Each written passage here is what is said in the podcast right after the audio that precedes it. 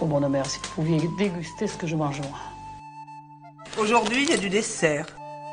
C'est quoi exactement un jus de chat? Bah, c'est un peu comme une orange pressée, mais au lieu de presser le jus de l'orange, tu fais la même chose en Je pressant. ne veux pas entendre ça. Alors bouge-toi les oreilles. Ce n'est pas à votre goût, Majesté? Bonjour à tous, c'est Euphrosine pour la chronique Rétro Cuisine. Nous l'a annoncé la semaine dernière, il n'y aura pas de finale de championnat du monde de pâté croûte en 2020. C'est la déception dans les cœurs et dans l'estomac des Lyonnais. Bon, après le championnat du monde de pâté, c'est un truc lancé en 2009 par un marchand de matelas, un concepteur de literie, une attachée de presse et le président des Tocs lyonnaises. Quittons donc sans regret cet événement de start de la charcuterie et retournant à la base.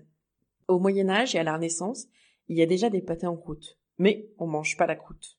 Elle est là uniquement pour la conservation de la viande. Le pâté en croûte existe dans toutes les régions de France. Le pâté lorrain, le pâté de Périgueux, par exemple. Mais à Lyon, on a la manie de s'octroyer la paternité du pâté croûte. Patrick Rambourg met les points sur les i. Aucune région française ne l'a inventé, c'est une tradition de longue date et une invention des cuisiniers et des pâtissiers. On passe à la phase recette. J'ai choisi pour vous la Rolls-Royce du pâté en croûte, le monument, l'oreiller de la belle aurore. C'est un vrai euh, morceau de bravoure culinaire. Ce pâté est né dans la région du Bugey, euh, c'est-à-dire entre la Bresse et la Savoie. A priori, c'est une invention de Jean-Anthelme Brillat-Savarin, qui est surtout connu pour son ouvrage La physiologie du goût.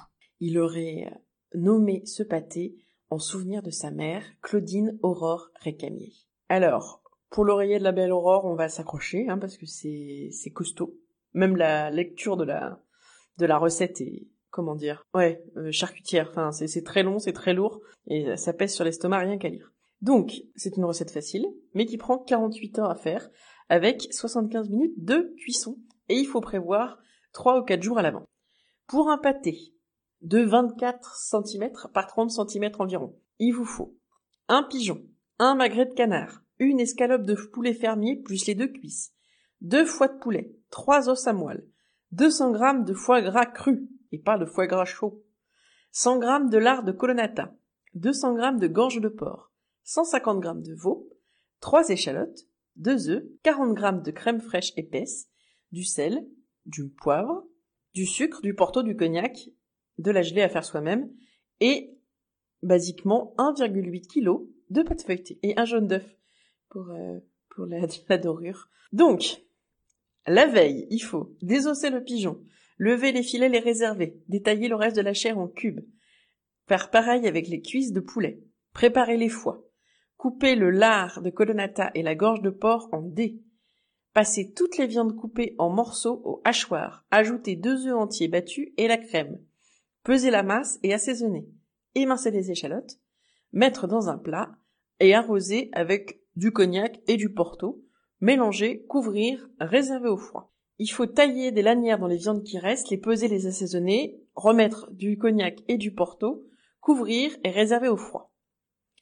Ensuite, on poche la moelle dans les os, des os à moelle. On taille le foie gras en tranches un peu épaisses. On fait deux rectangles de pâte d'environ 30 x 36 cm, un environ relativement précis. On pose la première sur une plaque allant au four. On préchauffe le four à 200 degrés. On répartit la moitié des viandes hachées en laissant 3 cm de pâte libre autour pour faire, la bordure. On, on dispose les rondelles de moelle et on recouvre avec la moitié des lamelles de viande en alternant. On répartit le foie gras coupé et on met le restant des viandes. Ça fait des couches. Une couche de viande hachée, une couche de, de moelle, une couche de lamelles de viande, une couche de foie gras. Et on finit par une couche de viande hachée. Des lasagnes à la viande, quoi. On donne une forme lisse et bombée et on pose la deuxième pâte. On soude bien les bords.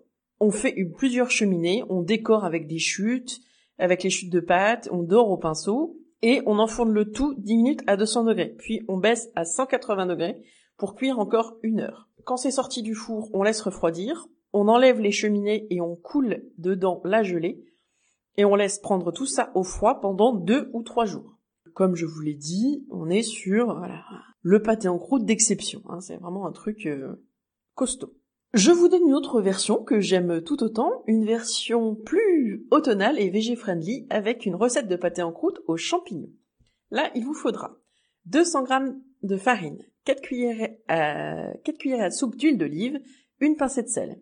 Ça c'est pour la pâte. Et pour la farce, il vous faudra un grand verre de lentilles corail, un grand verre de lentilles blondes, 4 échalotes, 50 g de cerneau de noix, 175 g de noix de cajou, des épices, un œuf, 2 cuillerées à soupe de farine, une gousse d'ail, deux gros champignons de Paris, ou alors des trucs un peu plus exotiques, des pleurotes, euh, tout ce que vous pouvez ramasser en forêt, et une cuillère à soupe d'huile d'olive. Donc, on commence par faire la pâte. Il faut verser la farine dans un saladier, ajouter le sel, puis l'huile, et enfin assez d'eau pour former une boule homogène. Ensuite, vous faites cuire les lentilles dans une grande quantité d'eau pendant 15 minutes. Vous les égouttez. Pendant ce temps-là, vous faites revenir l'ail émincé, vous ajoutez les champignons émincés aussi, vous mixez les échalotes avec les noix, les champignons, l'ail et les noix de cajou. Vous incorporez aux lentilles en écrasant le tout à la fourchette. Euh, ce qui est bien, c'est qu'il y a un petit peu de mâche, donc un peu de morceaux. Vous ajoutez les épices, vous salez, et vous ajoutez l'œuf battu et la farine. Vous étalez la pâte dans un moule à cake, vous remplissez de farce et vous recouvrez le dessus avec une bande de pâte. Et vous faites cuire tout ça à 180 degrés pendant 45 minutes.